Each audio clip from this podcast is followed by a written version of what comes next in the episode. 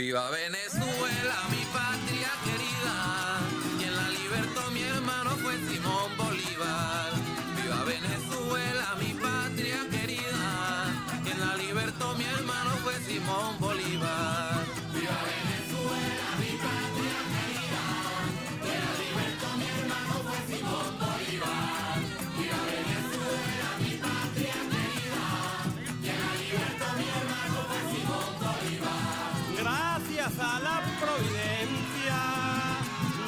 Los brujos de Chávez, la magia como prolongación de la política. David Placer.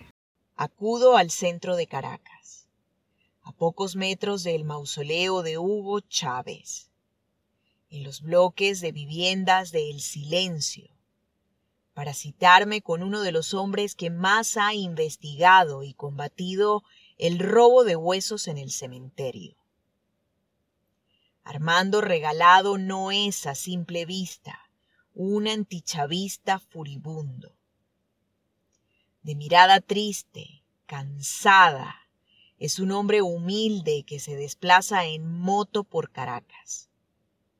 Su hijo, que fue asesinado, está enterrado en el cementerio y vive con la angustia de que algún día pueda llegar a encontrarse con la escena de la profanación la lápida de medio lado y la urna abierta. A veces las maderas de los féretros tampoco aparecen. Son arrojadas en los rincones por donde no pasa la gente. Las desguazan porque cualquier parte del ataúd puede ser valioso. Una pieza de metal o tal vez alguna joya que llevaba el difunto y que quedó entre los huesos, las telas y las maderas. Decenas de familiares han sufrido la escena de encontrarse la urna al descubierto, o lo que es peor, la nada, un hueco sin ningún rastro de su ser querido. Nadie sabe cuántos, porque muchos tienen miedo de denunciar. Están convencidos de que la red de tráfico de huesos está dirigida y protegida por policías. Además, las redes perfeccionan sus métodos de exhumación y cada vez intentan hacerlo más rápido y dejar la lápida en su posición original para evitar quejas y denuncias. Una vez profanaron 16 tumbas de forma simultánea. Fuimos a la fiscalía para que se investigara. Ha habido algún detenido, pero los han puesto en libertad a los tres días. El alcalde de Caracas, el chavista Jorge Rodríguez, hizo una rueda de prensa señalando a los presuntos culpables, pero era solo un montaje. En esta red están implicados trabajadores del cementerio y policías, explica Armando Regalado, fundador y presidente de la Asociación de Promoción y Defensa de los Familiares de Difuntos del Cementerio General del Sur. Dedica buena parte de su tiempo a contactar con familiares que tengan a sus difuntos en el cementerio. Muchos llevan años sin ir y no están al tanto de la situación. Algunos cuando regresan después de décadas se enteran de que también han sido víctimas de robo.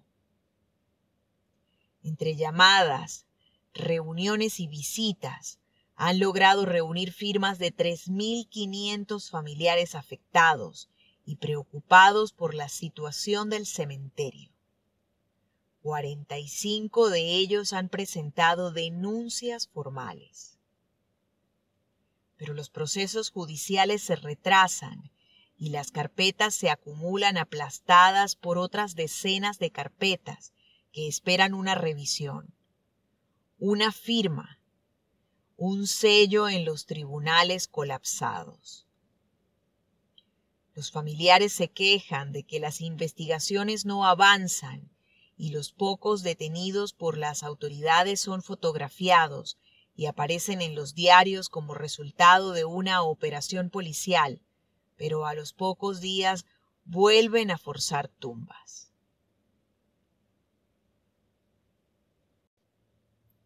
No saben si se trata de una traba interna, de alguna mano negra, pero algunos creen en la existencia de algo mucho peor una fuerza externa, sobrenatural, que impide que las investigaciones finalicen y condenen a los culpables. En una reunión con la alcaldía de Caracas, Regalado protestó por los retrasos, la falta de progreso en la investigación. Es entonces cuando un funcionario hizo una confesión involuntaria. El caso no era atendido con celeridad porque el gobierno municipal tenía la percepción de que Regalado estaba utilizando el problema para atacar al chavismo. Las zonas más seguras del cementerio son las que están cerca de la entrada, mientras que las más alejadas son las que sufren mayores agresiones. Una de ellas es la zona judía, donde es difícil conseguir tumbas sin profanar.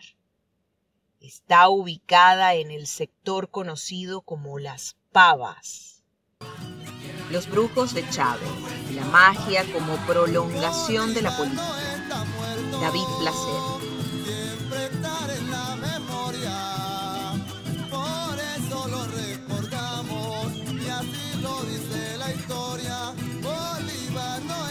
muerto.